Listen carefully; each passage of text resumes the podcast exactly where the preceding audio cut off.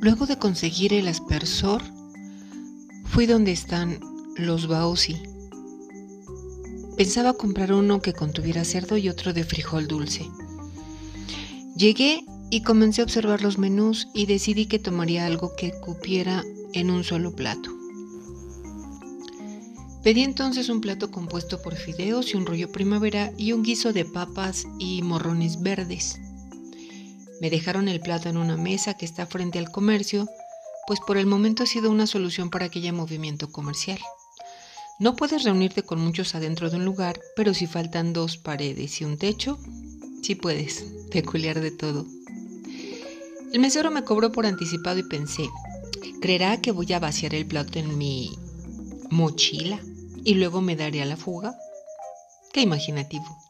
Y esa fue la tónica de ese suculento acontecimiento.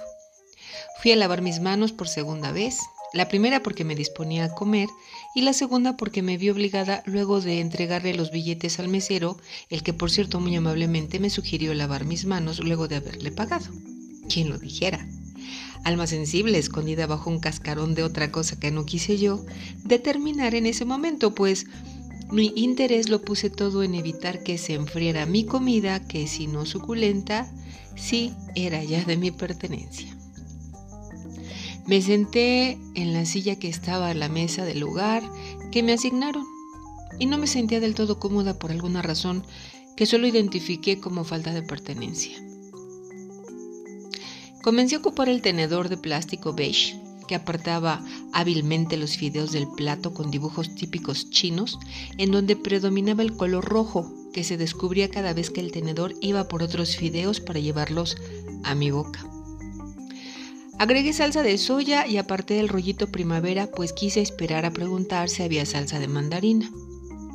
Quizá no había más nada que una salsa de algo que pudo ser sandía, como el elemento frutal de aquello que rápidamente supuse podía ser muy remotamente también salsa. Sabía que nunca iba a probarla.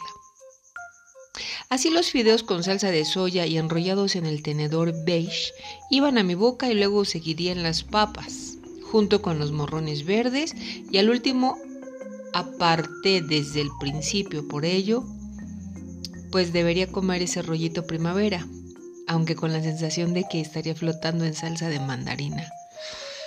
Oh cielos. Escuché entonces lo que dijo Abadón, el ángel caído. Así decía el diccionario. Según su conocimiento del nombre que me dio luego de que le pregunté, ¿cómo te llamas? y que respondió también después de haber probado los fideos que le ayudó a transportar nuestro solícito tenedor beige.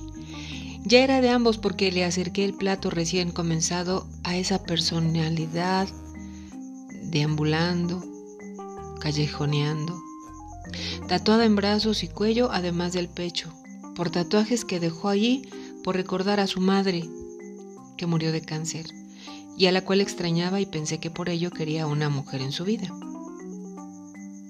a un gato que le había pertenecido, claro.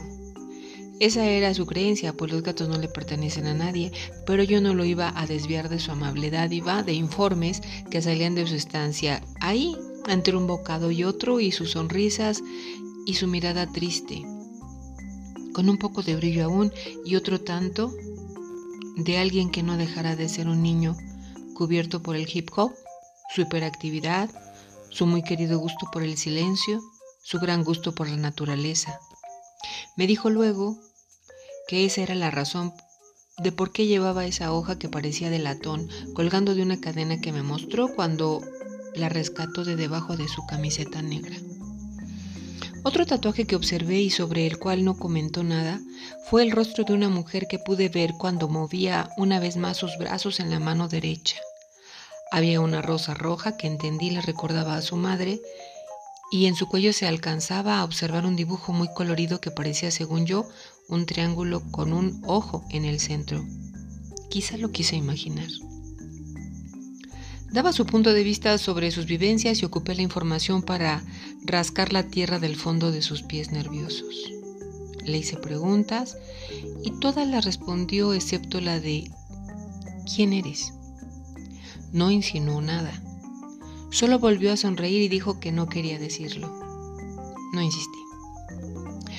Abadón, el ángel caído,